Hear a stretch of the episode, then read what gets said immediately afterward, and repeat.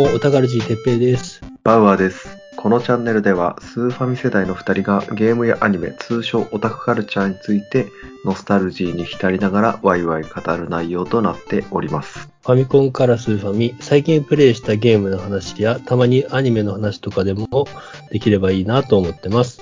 ちょっと最初に話しておきたいのは、うん。前にさ、ドラクエ2やってたって言ったよね。はい。クリアしたんだよ。おすげえな。おう。2、まあ2リメイクだけどね。うん。あれは多分スマホ版リメイクだと思うんだけど、クリアしたのがレベル43ぐらいだった。結構じゃない？結構高いかな。高いと思ったけど、あ、そうなのああ、か。そうか。あんまり苦痛じゃなかったんだよ。知ってはいたんだけど、うん。ラスボス、なんだろう、裏ボスみたいなのいて、裏というか、ストーリー上絶対出てくるけど、うん。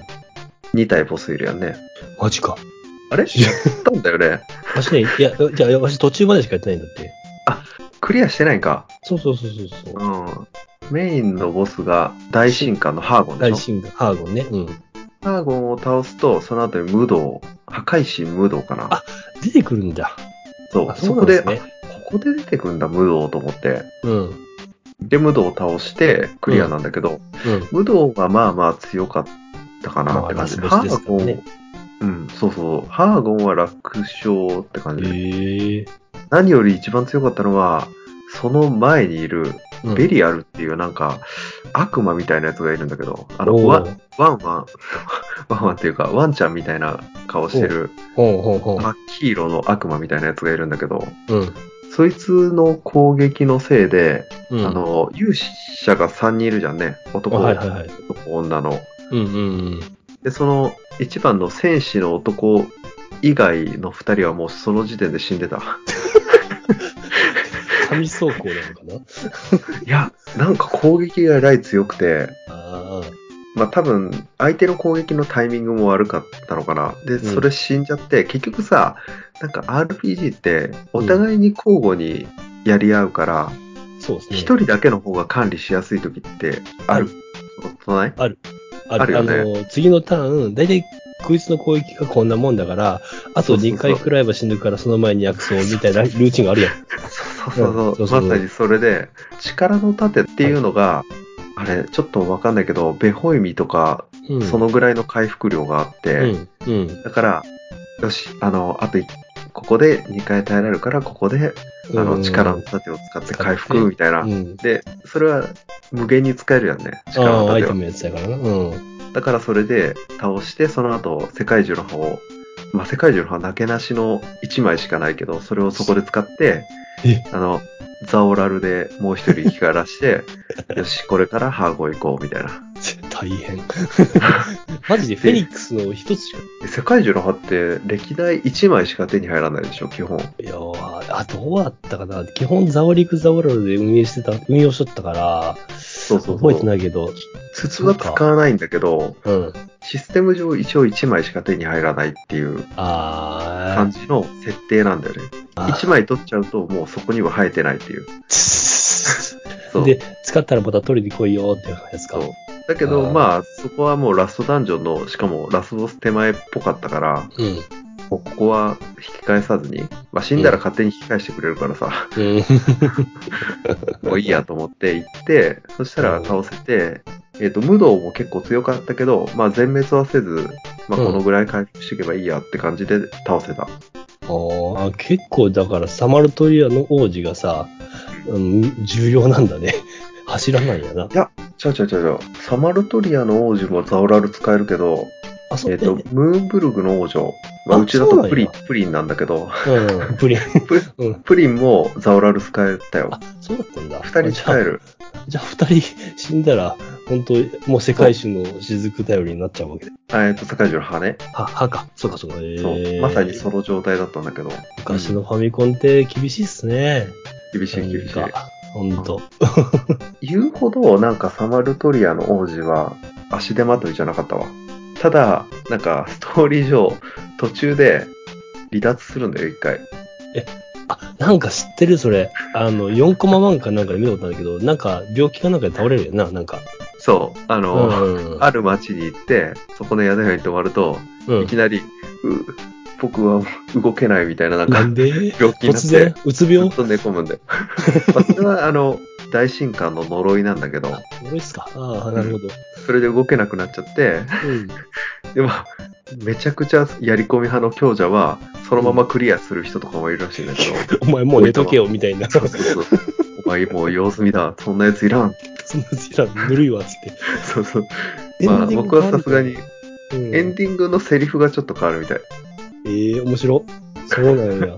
でもそれ見るためにそんな無茶できないと思うけど最近はね、もう YouTube で見れるからな。そう。そうえそうえで面白いですね。一応助けて、普通クリアすると。まあそうだね。で、ちょっと面白かったのは、前に言ったワンの竜王のひ孫がうん。竜王の城にいるんうん、うん、だね言っとったね。うん。で、その竜王に、あの、クリア後に、クリア後結局いろんな今までの街とか回れるんだよ。うん。おー、そうな。モンスター全く出ずに、フフィールド行き来しながら、うん。で、いろんな人がどういうセリフ書くのかなと思ってうん。聞いてったんだけど、うん。竜王のところ行ったら、えらいフレンドリーで、うん。なんか、よく大神官を倒してくれたな。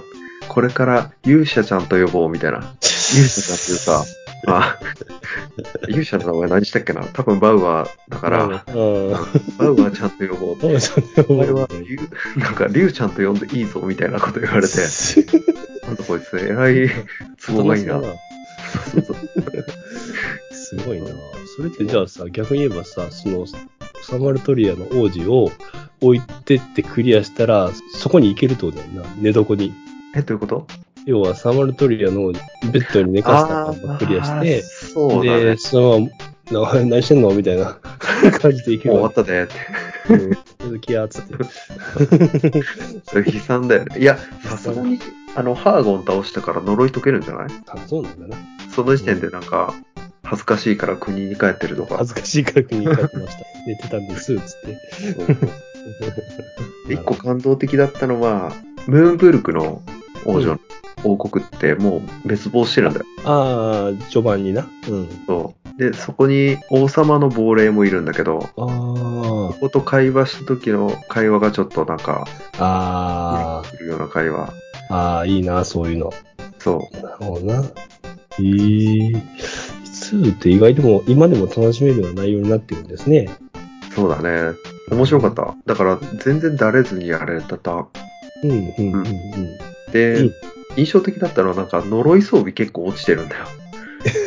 あのーもう見た目でもう、名前だけでも呪いですってわかるやつじゃない？大概。もちろん悪魔の尻尾とかそういう やつ、もちろん呪われるから、教会行かないと外せないんだけど、うん。うんで、意外と強かったりするんだけど、やっぱ呪いのデメリットの方が強いよね。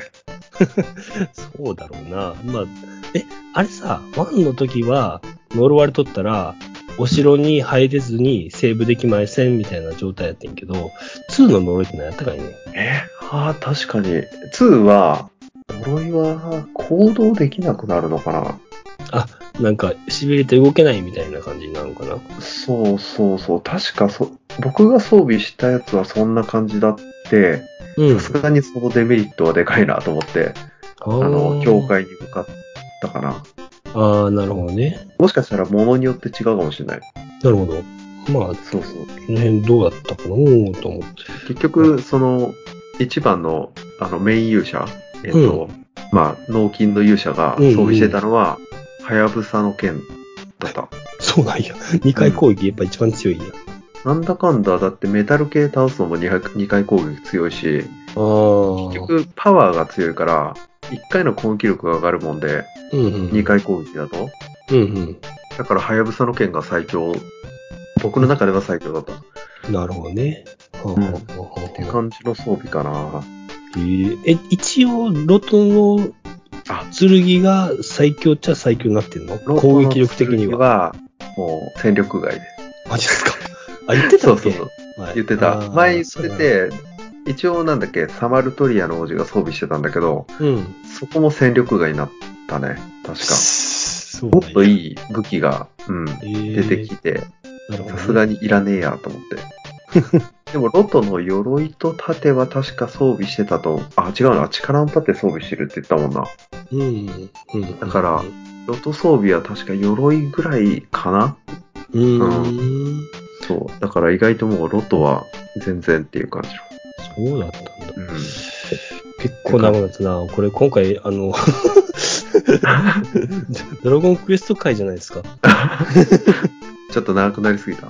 で、今、ドラクエ3を次やってるっていうね。ドラクエ3は名作。面白いよ。うんドラクエあ、ドラクエ3をやったの？ドラクエ3はね、スーファミのリメイク版をやった。ああ、まあまあ、あのね、スゴロクとかあったりするやつかな。そう、すごろくないんだけど、まあ、すうんそれをやってる。だからまたそれはおいおいうん言ってこうかなと思って。報告してください。で、ちょっと今回ね、本編に入る前に、もう本編じゃねえか、ほぼほぼ。ね、本編に入る前にちょっと新コーナーというかね、イエーイ。新しいのをやってみようかなと。イェーイ。いいですね。いいですね。うんはい。イエあそのあたり、軽いな。ちょっと重さが足りないな。ーイ。ええね。ええね。うんまあ新しい試みは、何だったっけ？え、嘘。イントロ。イントロ。えっはい、そうですと、ね。鼻歌イントロ。うん。鼻歌イントロですね。クイズはいはい。はい。鼻歌とイントロとクイズを合わせてみた。あ、さっきね普通。うん。そう。新しい発明。うんで、えっ、と、まあ、今回僕がね、うんバウアー側がやるんで、はい。それを概要欄の方に答えを書いておく形で。はい。だから、この番組が終わるまでに、あれって何なんだろうな、あの下手な歌何なんだろうなって 考えながら。聞いてもらえばなと思います。そうね。そうね。まあ、やってみよう。もう、面白くなさせたらやめよそう その時う。はも今うさっさと、から言うなやっちゅう話。さっさとなかったことにするから。黒歴史みたいな。やってみようっていい。よ。うん。じゃあ行きます。はい。ててっててれてててててれてててれてってれててれててててってやつだ。まあ懐かしい人ももう余裕でしたかなり。余裕だった。もう僕は余裕でした。はい。一応、あの、ヒントで言うとゲームです。そうですね。ゲームですね。ゲーム。ええそというぐらいの。ヒントかな。うん。あもう一ヒントは出していいようんそうか。いや、もう一ヒントは、まあ、ファミコンかな。ああ、そうね。そうね。うん。うんうんなるほど。じゃあ、それは概要リンクに貼っていただいて、コン以外もなんか、あの、ね、リメイクされてるじゃねえかよとか。ああー、ね。まあ、そういう話があれば。大元はうんフ。ァミコンね。そうですね。ううんん。。オッケー。じゃあこんな感じで。まあ、イージー、イージーだったんじゃないですか？これ、だってさ、うん。最初から わけわからんやつ言われても困るでしょ。確かにな。リターン・オブ・オブ・ラディンのエンディング、てん、てん、てん、てん、てんとかって言われてもさ、多分わからんだろうね。長すぎる。まあ、まあ、あの、触り、触りのところからね。うん。はい。という感じで、まあ、聞きながら考えてもらえばなと。はい。はい。じゃあ本編いきますねはい。いはい、次次。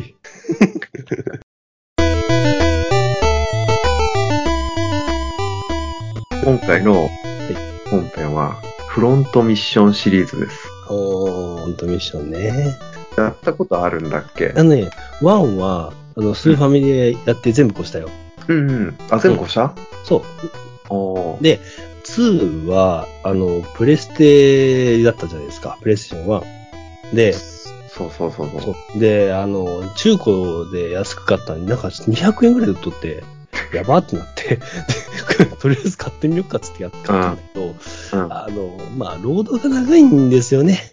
戦闘入るたんびにロードになっちゃうから、いや、正直それだと思うよ。うんで、結局、ともう途中でなんかだれてやめてしまったっていうのはありますね。そこはね、みんな引っかかるとこだと思う。やっぱそうっすよね。まあ、あの、意欲作だったんでしょうね。こういう風な演出にしたいっていうのはよくわかるんだけど、まあ、技術を置いてな、ついてなかった結。果的にね、うん結果的にそうなっちゃった感じだよね。うん。それ以降はやってない？それ以降はね、僕全然やってないんですよ。あと、外伝的なやつもやってない？ああのガンハザードだったっけ？そうそうそう。あの、アクションのやつね。やってないんですよ。うん。やってないか。うん。なるほど、なるほど。うん。これフロントミッションってさ、うん。結構パッケージの絵良くなかった？あの、ファイバンの人やろ、天野。天野義隆さんそうそうそう。うん。が書いてて、あのなんか、めちゃくちゃ線が細い感じの、そうそうそうそうそう。でふわーっとした絵なのになんか絵力が強いうんうん。だいぶね、展覧会とかね、うん。たまにやる天野義高さんで、音楽とか下村陽子さん、しもっち書いてんの？うん、やってるって。あれ知らんかった。でもやっぱり確かに印象的な音。楽はって言われるとあれなんだけど、多分やってる時はすごいノリノリで、いやあ、の印象的な音楽、あるある、全然あるよ。え、フロントミッションって？うんナイトミッションで。あの、闘技場の音楽一番好きだった。鼻歌じゃないけどさ、ででーん、でってーでー、でってーでってーでってーでってれれれみたいなやつ。知らんわかんない。それ、フロントミッション。ワンだよ。そう。闘技場入った時に聞いてごらん、今度。あの、わかったてんてんてんてんてんてんてんてんっていうあの音楽が、あ、これ、この曲はよくできてるなーって印象的でした。下村陽子さん書いたんか。そうらしいんだよね。いいよね、そりゃ。ううん。ん。で、フロントミッションの、あうんの、こう簡単な説明でいくと、はい。バンツァーっていう二足歩行の、なんだろう、機動兵器か。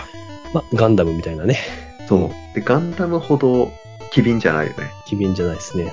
ガンダムもうなんか、バーニアでビュンビュン飛ぶやんね。もう宇宙空間でボンボンボンボン飛んじゃうぜみたいなところもあ基るけど宇、宙ないしね。うん、ない。もうあの、もう、泥臭い今時の戦争みたいな戦感じでね。争、今時の地上戦争が。の中の兵器の一つに、その二足歩行のうん。機動兵器、機動っていうのがちょっとおこがましいぐらいの、まあ、ロボットですわね。あの、頭があって、胴体があって。うん、そうそうそうそうそうそう。あアーマードコアが一番しっくりくるんじゃないの？アーマードカーも最近速くない？動き。空中飛んでるよ。あ、まあ、形として。形はね、形はまさにそう。うんうんうん。でアーマードコアいいね。アーマードコアと比べると、カスタマイズの要素は少ないんだけど、わかりやすいって感じだよね。スーファミだし、当時、小学校だったからよくわかってなかったっていうのもあったけど、プレイストって、これなんていう意味だろうな、みたいな感じで調べて、解読してた思い出はある。確かに。そうそう。うんあの、アーマードコアってさ、熱暴走とか出てくるやんね。ちょ、わしやったことないよね。あ、ないんか。なんかめっちゃシビアらしいやん。だから、あの、ジェネレーターっていう発電するパーツと、うん。あとラジエーターっていう冷却するパーツがあるんだけど、赤い。うん。で、ラジエーターの出力が、あの、うん冷却性能が勝ってないと、あ熱がこもるる。そういう制限があるわけでね。熱暴走してヒットポイントどんどん減っていくみたいな。ヒットポイントというかアーマーポイントがどんどん減っていくっていう。だから構成に結構いろいろ考えたり。で、普段歩いてる時は熱暴走しないのにバーニア吹くと熱がこもるみたいな感じで、細かいどんどんパワー減るみたいな。それは今時のね、あの、プレステ以降のあのやつやったから、細かいのができる。そもそも今回フロントミッションっていうのはアクションではないんですよね。あの、ファイアーエンブレムみたいな感じの、まああいうマス目のテコテコテコって歩いて攻撃しますか？はい、しますっていうやつ。そう。ファイアーエンブレムと一緒にターン、交互のターン制だからね。あ、そうそうそうそうそう。一緒やな、あの辺は。そう。正方形のあのマスがたくさんあって、そこを歩いてって、そうそうそう。であと地形効果とかあったり、うん。で戦っていく感じだよね。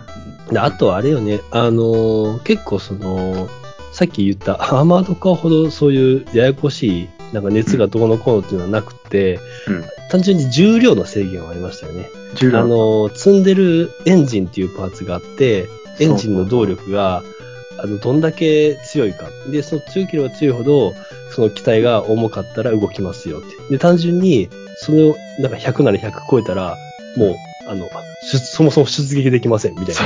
だから もう一回考え直してください。もう一回考え直してください。構成を考えるね。そのパーツが、あの、ん5種類に分かれてて、足、腕、胴っうん、そう感じかな。で、足と腕が2個だったよね。そうそう、2本ずつ。だから計5、うん5個、5パーツ、5箇所あるかな。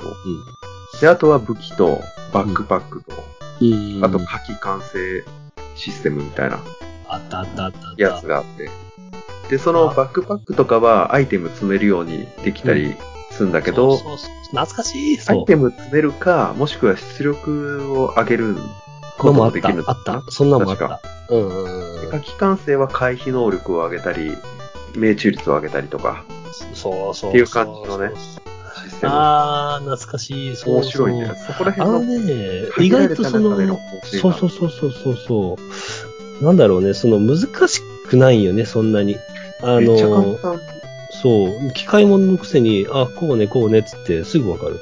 そうそう。で、で、そうそう、出撃できへんかったらでできませんってちゃんと教えてくれるし。そうそうそう。なんか出撃できない構成のまま行ってしまったとかってないもんね。ないもんな。うんうんあった。そうえそう。ーでさ、もう俺が言っちゃっていいの？喋る？もうちょっと、あの、じゃあね、うん。シリーズ少しだけ喋るわ。はい。1、2、3、4、5が正しいフロントミッションのシリーズとして出てる。もう一回言ってください。1、2、3、4、5。あ、そうですね。あ、そこじゃない。あ、了うん解。うんうん。うん、5, 5まで出てんのね。はい。はい。で僕は4までやったことあって、4までクリアしてる多分。もうすげえな。うん。で、5は持ってるはずなんだよ。うん実家にあるはず。でも、未 クリアなんだよね。なるほど。どっか途中でなんかやめたんだよな。覚覚えがある。。これが初代が1995年にスーファミで出てる。こんな時代でした。でねで2、3がプレステで出て、うん。うん。4、5がプレステ2。あ、そうだったんだ。プレステ2までやったよな。そう。意外やな。うーん。で、僕が知ってる中でいくと、あとはガンハザードってやつ。うん、うん。スーファミですね。がうん。スーファミで出てて、うんこれが名作なんだよね、結構。面白いんだよ。これめアクションのちゃくちゃ面白かった。うんうせえや。ええー、ちょっとやってみ2、ようか3週やってるもん。そんなって、ううんん。だってさ、毛色が違うやん、全く。全く違うんだけど、これはこれで横スクロールのうん。シューシューティングって言ったらおかしいんだよな。うーん。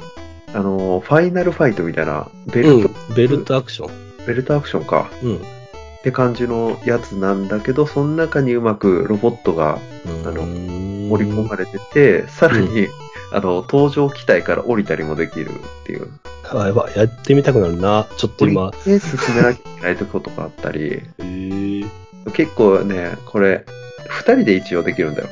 えー、スーファミやろ？スーファスーミ。ファミで二人でできるっつったらかなり激アツやん。でできるんだけど、うん。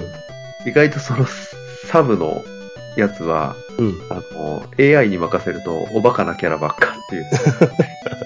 なるほどね。うん。マジお前そこに爆弾投げんなよっていう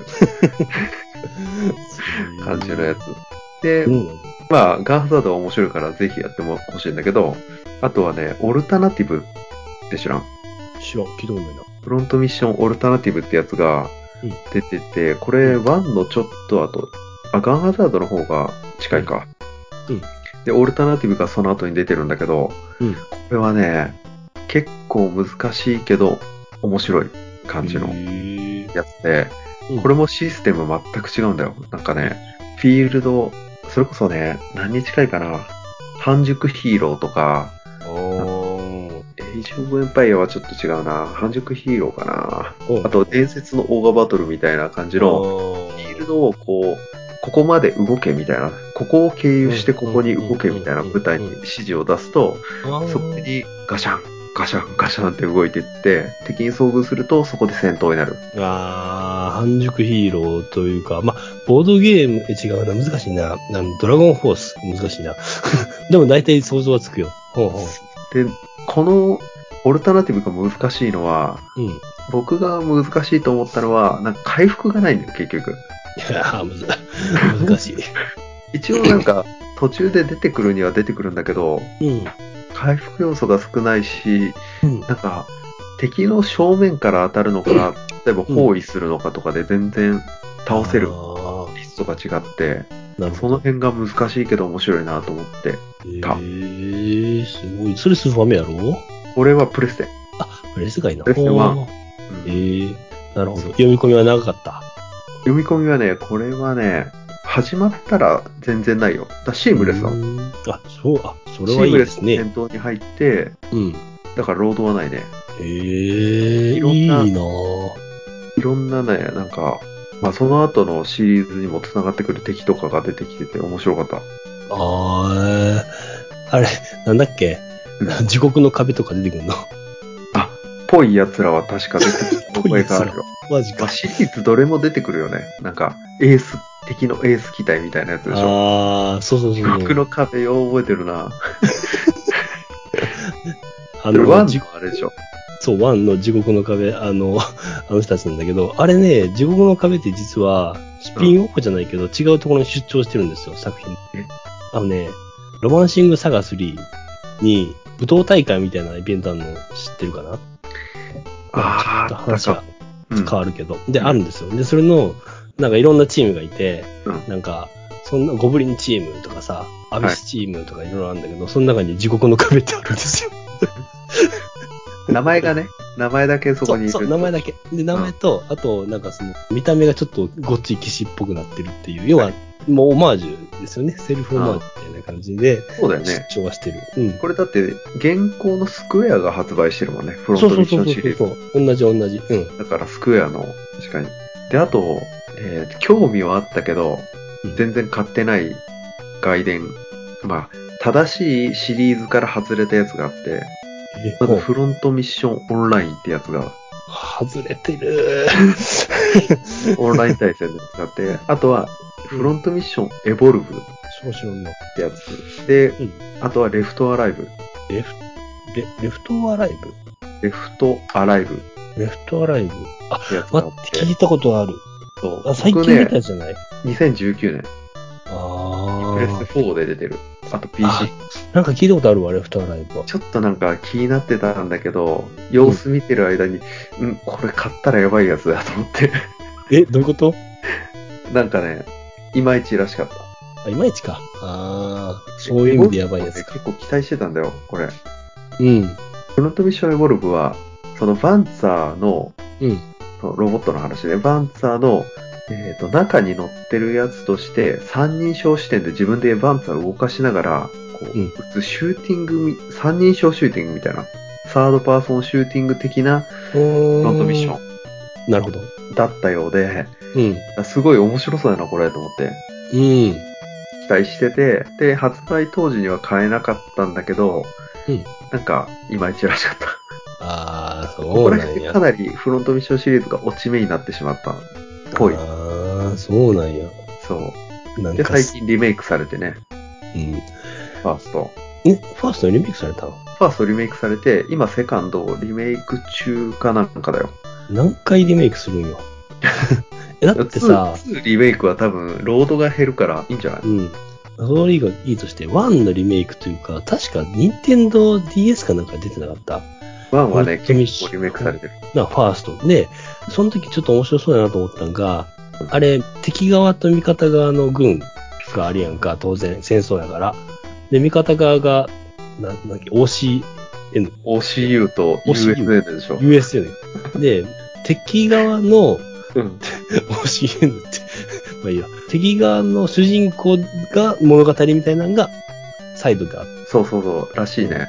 うんやってないからわかんないんだけど、そのリメイク版を。うん。主人公だって、えっ、と、どっちやったっけな？主人公ロイドって人ロイドやな。うん。ファーストは。うん。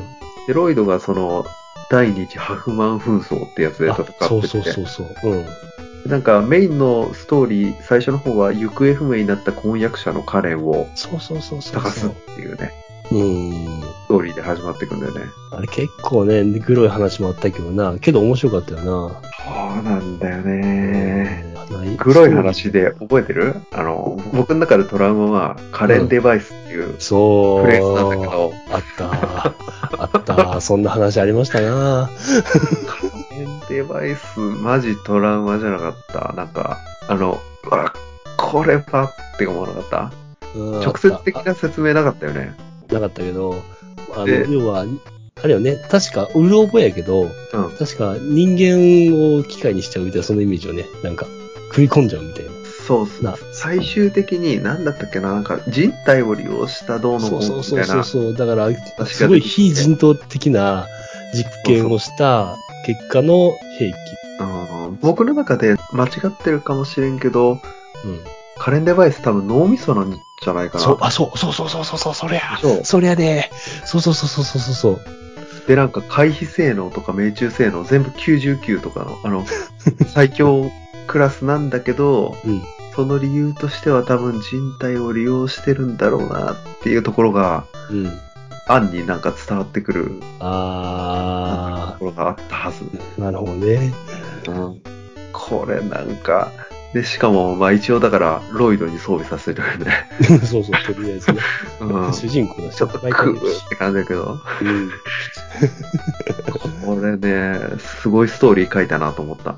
な本当ね、あの、何？ミッション形式なんですよね。まあ本当に、ファイアーエンブレムの例ばっかり出して申し訳ないけど、あの、毎回毎回ステージ1、ステージ2、ステージ3みたいな感じで、どんどん話が進んでいくんやけど、毎回次のステージどんなになるかなって結構ウキウキするもんね、なんか。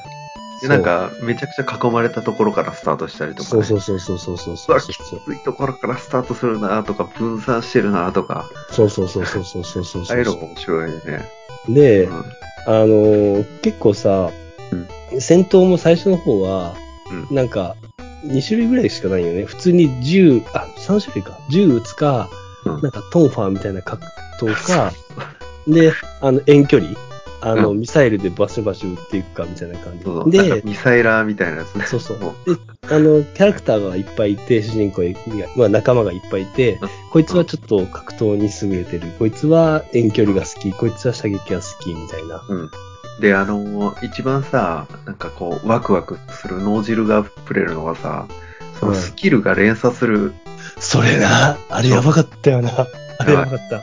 まあ、ミサイルの人はあんまり連鎖はしないんだけど、あの、狙えるんよね。あの確かに。そう、ミサイルの人はそう、狙えるんだよね。例えばこのゲームさ、うん。さっき言ったパーツが5箇所に分かれてて、うん。って言ったけど、胴体を破壊されたら一発死というか、そうそうそう、一発死。もうそれでその機体は壊れましたっていう扱いになったら、胴体を集中的に狙っていけば、敵を簡単に撃破していけるんだけど、そうなそうそうそう。かなかその胴体に当たらないんだよね。なかなか胴体に当たれへんし、あの、経験値とかの観点でも見れば、右足、左足、全部、ね、足右、全部壊してから胴体だけ最後残して、倒した方が経験値をうまく稼げるとかね。余すところなく、そうそうそうそうそうそう。お前何もできねえだろうが、いえ、みたいな。まあ、あとは基本的に腕が壊れれば、相手は攻撃できない。そうそうそうそうそう。あの、だから、そいつは、あの、ちょっと弱いキャラで攻撃させとか、そうそうそうっていうそう。工夫ができて、うん。あれ面白かったね。あれよく考えられてたよな、ほんま。だって、あの、右手が壊れたら右の装備してたものが使えないとかさ、そう。もう、そうそうそう。片方しか装備してない敵とかもいるもんね。そうそうそうそうそうそう。でもなんで左壊すんだよって そうそうそうそうそう。なるやつとか。あの、縦しかついてねえし、つって。そう。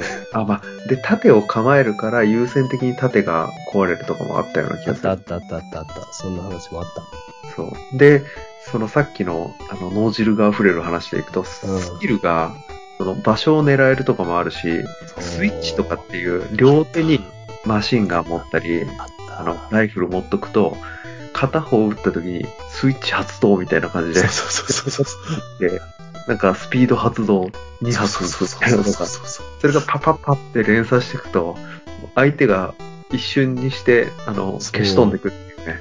そう、あの辺のスキルの獲得しだしからが、バカみたいに面白くなるよね。最初覚えてないから、めっちゃなんか、まあまあこんな感じかって、やってやられてみたいなね、そうそうそうそうそうそうそう。感じなんだけど、スキルがあの連鎖してくると、もう、格闘のキャラとかさ、しかも、めっちゃよかった。かっこいいよね。あのね中に近づいててもうボコボコにしてそうそう。あのさ、普通にパンチするんやけど、あの、音と、あの、殴られましたっていう演出、あれがすごい伝わってきて、ああ、もういい、よかった。あの、普通に、なんていうの？あの、銃で撃つのもいいんだけど、格闘した時のあの、殴った感がとても好きだった、俺は。。やっぱり同じように、やっぱりその脳汁をバシャバシャ出すみたいな感じ取って、あの、殴る、あの、格闘はスキルで、ね、あの、スタンっていうのがあったんですよね。あった。そうあ。った。で、殴ったら、相手がもう何もできなくなるみたいな。で、さらにスキルがもう一回発動して、で、スキルは運やん、確かあれ、確か。そうだね。ああのの、全く出ない時もあるもんね。そうそう、か会心の一撃的な感じで出て、で、あの、ボコン、スターンで、あの、左手でもう一回殴れますみたいなような状態になって、ドゴン、スタン、ボゴン、ドゴン。あの、しかもさ、胴体ばっかりとかじゃなくて、右で、左で、その殴るのは、えぬあの狙えないよね。だから。もう。うまいことを右足全部壊して、左手全部ぶっ壊して、あと胴体だけスタン状態、ボコーンみたいな。あの、全部壊して勝つのが一番脳汁溢れるよね。そう、あのね、あのラッシュはやばい。らしい、そうそう。あれねうん、ほんと。格闘好きだった。あ格闘の一人はいたもんな、間違いなく。うんなんか女性のやつだったような気がするんだなん。かなんとかヤンみたいなやつ。そうヤンあいつが格闘が得意で、で、もう一人、あの、闘技場のチャンピオンみたいなやつがおって、うん。そう、そいつが格闘で、で、そいつで初めてその存在を知ったんですよ。格闘強えって。あ、格闘ってこんな強いんだと思って。そうそうそうそうそう。最初やっとったら、なんか、お、逆、逆に、逆ボコボコされて、どうも、いつまでこいつ殴るんや、ボコーン、ドコーン、ズドン、ズドン、ズドン、みたいな。この攻撃いつまで続くんだって。そうそうそう。ということは、これ、なんか、ううちでも使ったらいいんじゃねってなって、ああマジずっと俺のターンだもんね。ずっと俺のターンに、そう。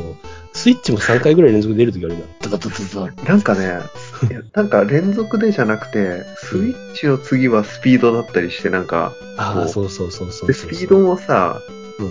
ちょっとうろ覚えなんだけど、1、2、3みたいな、あったような気がして。あったっけ？で、それをスキルをだから、うまく、こう、つながりそうなやつでつけとくと、うん。繰り返し発動してみたいな。あれ、スピードはあれだろ？あの、向こう側が攻撃してきたとしても、スピード発動したら、さ絶対先制攻撃打てるってやつやろ？そ、それファーストかなんかじゃない？スピードは、あの、マシンガン系のやつの弾数が1増えるとかじゃなかったかな？あ、そうだっけ？ああ、ちょっと、うろ覚えすぎて そうそう。うんでも、とりあえず連続で発動すると、やっぱこいつ強えってなる。そう、あれはね、よかった。あの、なんでしょうね、今時の、ああいう最新のものでは出せない表現がよありましたよね。スーファミで。昔頑張ってた先輩たちの、あれなんでしょうね、アイデアなんでしょうね。だからね、ちょっと最近のね、ゲームで言うと、ヴァンパイアサバイバーっていう。うん。自分がヴァンパイアハンターになって、周りからこう敵が群がってくるんだよ。うん。でその敵をどんどん倒していくみたいな。武器は自動で切ってって、切るとか離してって、うんその敵を倒してって、えー落とすクリスタルを得てレベルアップする。で、レベルアップするとまた武器が強くできたりとか、新しい武器取れるよってやつがあるんだけど、うん。それのシステムの中に、あの、特定の敵を倒すと宝箱が落ちて、はいはいはい。その宝箱を取ると、ルーレットが始まって、うんうん。パワーアップするんだけど、そのルーレットが、うん。普通の宝箱だと、ただの1個だけ手に入るんだけど、うん。そこで核変みたいな感じに、あルーンみたいになって、核変して3つ手に入る、もっともっと核変して5個手に入るみたいな、あの、あ、わけのわからん状態になると。なんていうの、こう、演出があるんだよね。あでまあ、その演出はなんかカジノを参考にしてるらしいんだけど、あ。うん。そういうなんかこう盛り上げる演出っていうのが、すごいこのフロントミッションにも入ってたかなと思って。ああ、なるほどね。ワクワクするじゃん。ワクワクする。あの、あ、なんなんやろうな。なんか、大学の研究とかで出てないかな。偉い人の大学の研究。論文でああれ、あれをなんとか現象といいみたいな。なんかあの、もうずっとゲームし続けますみたいな。パチンコ中汁毒と一緒ですみたいなブ。そうそう。パチンコ中毒と一緒ですみたいな。あるでしょ。うん絶対、でもゲームはそういう要素がないとやっていけんのもあるよね。なんか、まあでもそうしたら名作ばっかになってるはずだけどね。そうですね。うん。これさ、うん。あの、フロントミッションの中でさ、うん。隠し要素というか、あの、隠しじゃないけど、なんていうのかな、メールとか出てきてたんだよ、2だと。自分めのパソコンというかなんか、うんうんうん。メールボックスにメールが届くとか。があって、うん。でそれをなんか読んで、そのメールに対してうん。対応とか、あとなんか国防省にハッキングとか、なんかハッキングっていうようなやつがあって、で、うんそれをしてくと、うん。最終的になんか強い武器に結びついていくみたいなええ面白い。やつがあった。1はあんまりなかったような気がするんだワンは。メールとかなかったろなかったよね。うん。で、2とか3とかにあって、うん僕印象的だったのは3か4か忘れたんだけど、うん。最終的になんかレーザー武器が手に入って、ロマンやな。そう、粒子砲みたいなやつが手に入って、粒子砲、射程距離がめっちゃ長いんだよ。これ完全に隠しやろ、みたいな思って。ええ実際強かった？実際強かったね。誰かに装備させた。ああ。ただ、3、その3か4のやつは、AP っていうなんか行動値みたいなやつを使う。システムだったから、それの仕様が大きかったはず。ああ、なるほどね。っていうなんかバランスが取れてたんだけど、うん。うわ、レーザー武器、ロマンだと思って。ロマンやな。やるしかねえってなるよな。そうそう。あいや、それ知らんくて、なんかメールを勝手に対応してたら、うん最終的になんか武器プレゼントされてみたいな。武器というか、期待事だったかな、うんプレゼントされて、うん。うわ、こんなん出たと思って。あの、隠し武器で言うところで言うと、プラットミッション1でもあったよね。なんかあったよな、あのね、ツイゲライフルっていうのがあって、はあ聞いたことある。あのね、あれね、隠しらしいんだけど、俺普通にナチュラルに見つけてしまって、なんか、あの、るよねそういうのなん、か、あの、奥まったところで、別に無理していけんわけではないんだけど、怪しいところがあって、うん怪しいんだ。な、いや、うん、いや、多分ね、目視はできへんねんけど、ここ行けるやんって感じで行ったら、なんか、落ちてましたっつって、ツイゲライフルって書いてあって、で、なんだろうって、威力見たら、1か、あの、あれ、威力あるやん。ああれ、弾数かけるそうダメージそうだよね。3×4 とかやったら、えー3のダメージ、えーなんか4のダメージを3回のバマシンガンとかやんか。そうそうそう。で、1×5 とかやったら、うんあの、一発で5のダメージみたいな。うんで、ツイゲライフルに 1× 最大の99やったね。僕もなんか持ってた方やるんだよな、ついにあれのやばいところは強さもそうなんだけど、うんあの、経験値がバカみたいに入るんよ。あ、そうなんだ。あのね、なんかその時普通に何気なくポーンって使ってんやんか。うん。そしたら、一発で、まず粉々になるやんか。狙った場,、場所。で、大概そうだね。そう、得られる経験値が、なんか、あの、大体経験値確か覚えてるのが、うんなんか、ね、50とか、うん。ね、30とかレベルやったけど、一気に580とか入ってきて、ててててててつってレベルアップした思い出があって、な、なんだこれはってなって、うんで、結局もうそこから、ツイゲライブで、レベル上げですよ。ね、あの、はい、お前ちょっと持って行ってこいって言ったら、もう帰ってくる頃にはめっちゃ強くなってます、みたいな感じ。ただ、ツイゲライフルを持った以上は確か、あれだったかな？あれ選べるんだっけ？自分がショートか、ロングか、格闘かっつって。選べないから使った武器じゃない？そう、使った武器基準になった思い出だからがあって。ミサイルを上げたいのに、そうそうそうロングのミサイルを上げたいのに、水泳ライフル使ってたら、ミサイルは一向に上がらないはず。そう、だからショートレンジの、ああいう普通に銃撃つやつのスキルばっかり上げて、歌っていく感じになるんだな。うん確か。そうそうそう。でも、上がり値が半端ないから、うんもう、あの、とりあえず強くはなるんだよね。そう、とりあえず強くはなるしっていう感じで、やっとった思い出がある。ああ。え、そうか、水泳ライフル。なんか僕もね、序盤の方で、うん。どっかのフィールドにたまたま立った時に、たまたまなんかを手に入れて、うん。えこのゲームなんかそんな見えない落とし物みたいなやつあるのと思って。おー、でもそんな感じびっくりした。覚えがある。かといって、いきなり電波言い出したから埋めることはできないよね。そんなめんどくせえこと。あとはなんか、あれだな、今パッと出てきた遠距離でさ、よく覚えてるのは、坂田さんをよく覚えてるわ。それ一番最初の人かな。ワンワンの、そう、最初の初期メンバーの普通の一初人で期面だよね。坂田なんとかつって、思いっきり日本名、みんなさ、海外の名前ロイドとかさ。だったり、なんか、はいでも、坂田って、お前坂田って、みたいな。でもそれ言ったら、あ、坂田さんあれじゃないの？坂田インダストリーのそうなんですよ。関係者でしょ？あのさ、その辺がまた面白くって、あの、武器、武器もなんかメーカーがあるんよね、あれね。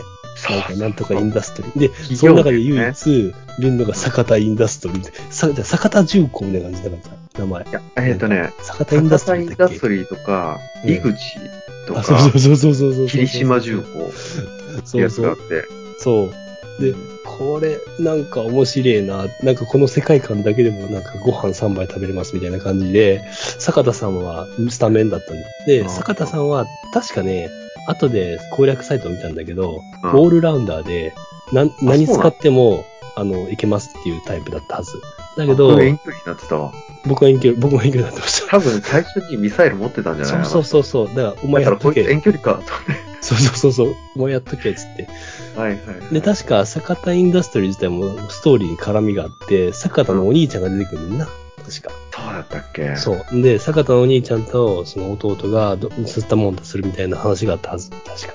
その、その、ね、メンバーが弟がやったから。うん。はい。辺は面白かったな。ちなみに2とか3はさ、坂田インダストリーあんの？確かあるよ。あるけど、なんかね、買収されたりああ、面白い潰れてたりとか、うん。新しい企業が出てたりとか、うん。なってたはず。細かいなほんと。そう。で、またこの名前とか、もう武器にもさ、うん。霧島50式とかっていうそうそうそうそうそう。名前がついてるよね。自衛隊か、みたいな。井口ライフルとかなんかそそういう、うそうそう。あったあったあったあった。印象的なのはドンキーなんだけどね。あっドンキ一番ー、最後ら辺の遠距離の武器やろドンキミサイル99みたいなやつやろ。ドンキどこ飛んでってるのって感じじゃない？あの、一発目くるくるくるくるくるくるくるってなって、あ、行きまーすって。いや、これ、めちゃくちゃ無駄が大きい動きやなと思って。でも、あの辺の動きをしようってなった時の、あれは面白いよな。一発、まっすぐ飛ぶじゃなくて、リアルっぽいよな、かなりな。そうそうそう。うん。1かけ99普通に市販で売ってると聞きたーとかつって。そうそう。なんかね、ま、さっきまでそんなに強くなかったけど、その武器のグレードが上がると一気に強くなるやつとか。そうそうそうそうそう。でね、さっきさ、なんか、ライフルで、追ゲライフ？ルで、うん。あの、レベル上げって言ってたけど、うん。結局ステージはもう一本道で、無駄に遊撃戦とかはなかったよね。そう、ない、ないから、だから、あのー。効率よく自分の好きなメンバーというか強いメンバーをレベル上げていかないと、あれ、でもさ、闘技場でさ、稼げるんじゃなかったっけ？闘技場レベル上がったんだっけ殺しちゃうみたいな、なかったっけ？いや、覚えてないな。覚えてないなうん。基本、ただ一本道だったような気がして、闘技場そう、それは間違ってない。うん。そううん。お金は手に入ったよな、闘技場。そうそうそう。あとなんか、パーツみたいなのなかったっけ？あ、ないか。ああ、そうそう。お金だった、基本的に。あった。ううんん、なんかちょこちょこ利用してた思い出があって。うん。結構リアリティがあるのがさ、さっきちらっと出た国、うん、国な。国の関係がなんかそう、OCU はオシアナ共同連合でアジアのそうそうそうそう。そう。です。USN はニューコンチネント合衆国でアメリカ、カナダ、メキシコがくっついた連邦ですみたいななんかうん。実在に近いような国名とかが出てて。よう考えられとるよな。背景がね作り込まれてる感じがありありと、うんあったな確かに。そうこれはだからね本当はめちゃくちゃ続編がやりたいやつなんだよああ、なるほどね。まずは僕はでも5をやれって話なんだけど 5は、まあ、また実家に戻った時に探して多分あるからうん。ちょっとやれるように環境整備しようかなと。なるほどですね。うん。他のやつも持ってるはずだから、ちょっと、あれやな。見てみたいな。うん。うろ覚えになってるし。なるほどなでも、プレ、前も言ったかな。プレステ2 1億円だっけ？いや、薄型がどっかにあるはずなんだよ。です言っとったよな、そんなこと。そうか。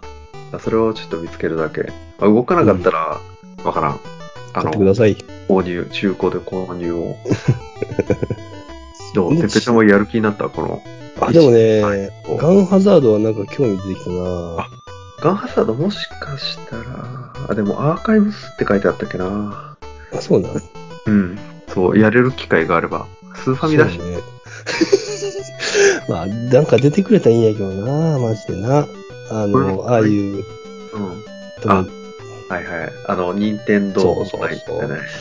ただ、FF の作品が少ないでしょ、今の少ないね。多分、多分その辺の版権の絡みがあって、できないんでしょうね。偏ってるね、ちょっと。うん。まあ、あの、今や本気でやろうと思ったら、あれだわ、まずソフト買います。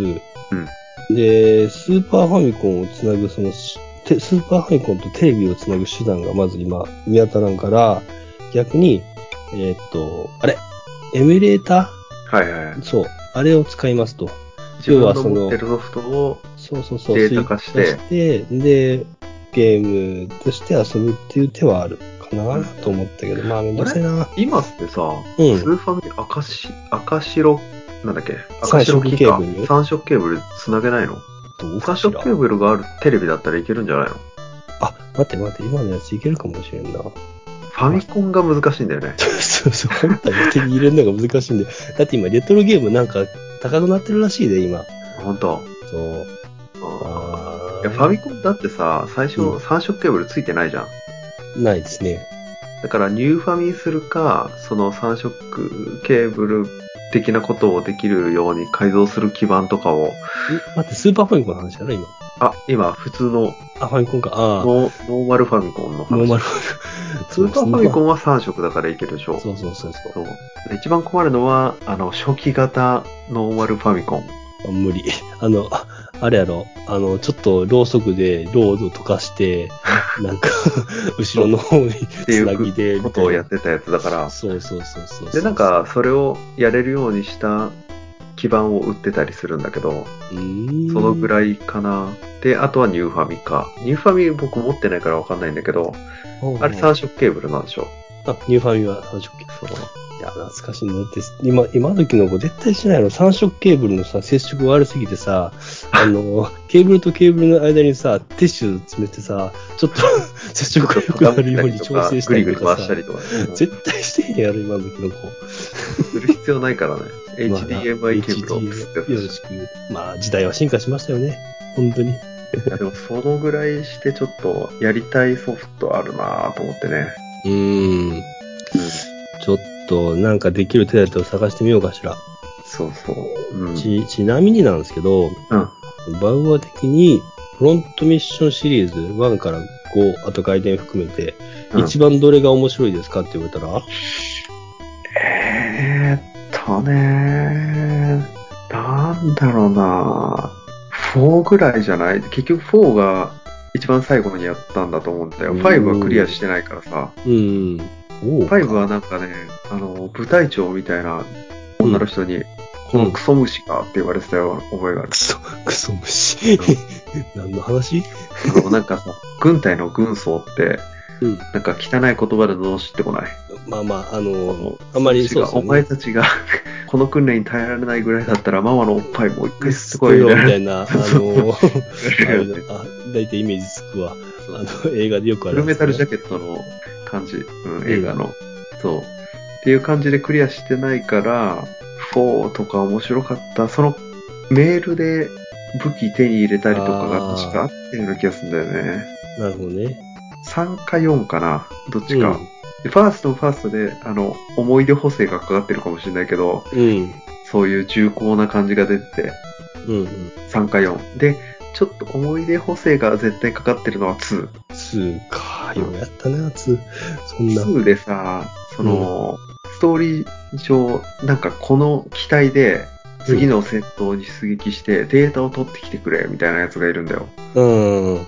そのおっさんの言われる通り、その機体で出撃した、あんまりその時は、二軍扱いぐらいの強くなかったさゆりとかっていうキャラが、うん。めっちゃ覚醒して、両手がね、ガストアームっていう、あの、武器が直接もう接続されてるああ、なるほど。系の腕で、うん。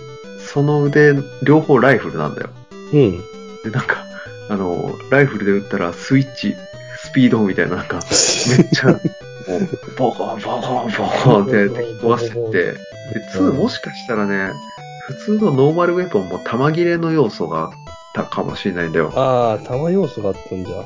そう。へー1は確か無限だったよね、武器は。無限あのうん。普通のハンドウェポンは無限で、ミサイルだけ、そうそう弾切れ要素があって弾数があって。そうそうそうそうそれがなんか確か2は弾切れ要素があったか、もうこいつうん撃ち倒しすぎて弾ねえや、みたいなのって、打ちすぎ打ちすぎみたいそう倒せすぎて、あの、スイッチとかで撃っちゃうから、な。なるほどね。でただ、あの、バックパックでうん。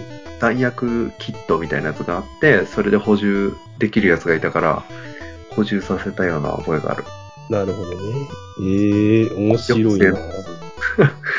うん。なんかあの辺の時代はさ、結構リアル思考に近づけようぜみたいなところがあって、逆にそれがプレイを妨げるみたいなところがあったりした時代ですよね。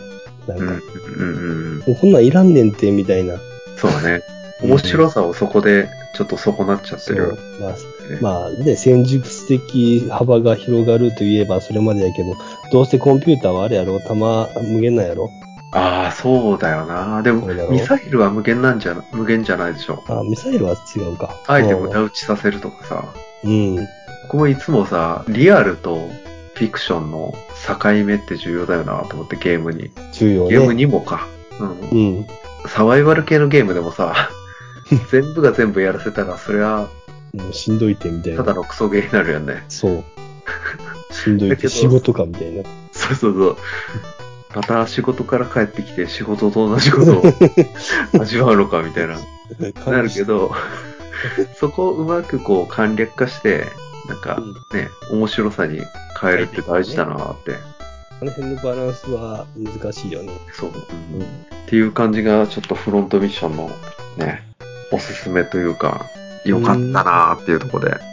いいなぁ。ガンハザードちょっとやってみたいなぁガンハザードはぜひぜひ。もしなかったら、あの、カートリッジを。あのさ、あの、うんうん小学校じゃないんやから、あの、ファミコンのカセットな。確かに。名前書いてあるやつは名。前書いてあるやつな。マサヒロ。朝日って書いてあって。マジックで書くなよっもしくはね、自分のものだて。って中古で買うやつでもあるもんね。あるある。うんでも、物によってはそれでも高いっていうね。うん そう。プレミアつけすぎてな。そうそう。あれもいい思い出だけどなそう。じゃあ、という感じでうん、今回はフロントミッションでした。はい。はい。チャンネルを気に入ってもらえたら、フォローと評価をお願いします。あなたのゲームやアニメに関する思い出についてのメッセージもお待ちしております。リンクは概要欄を参照してください。いいね。ではまた来週。はい。さよなら。さようなら。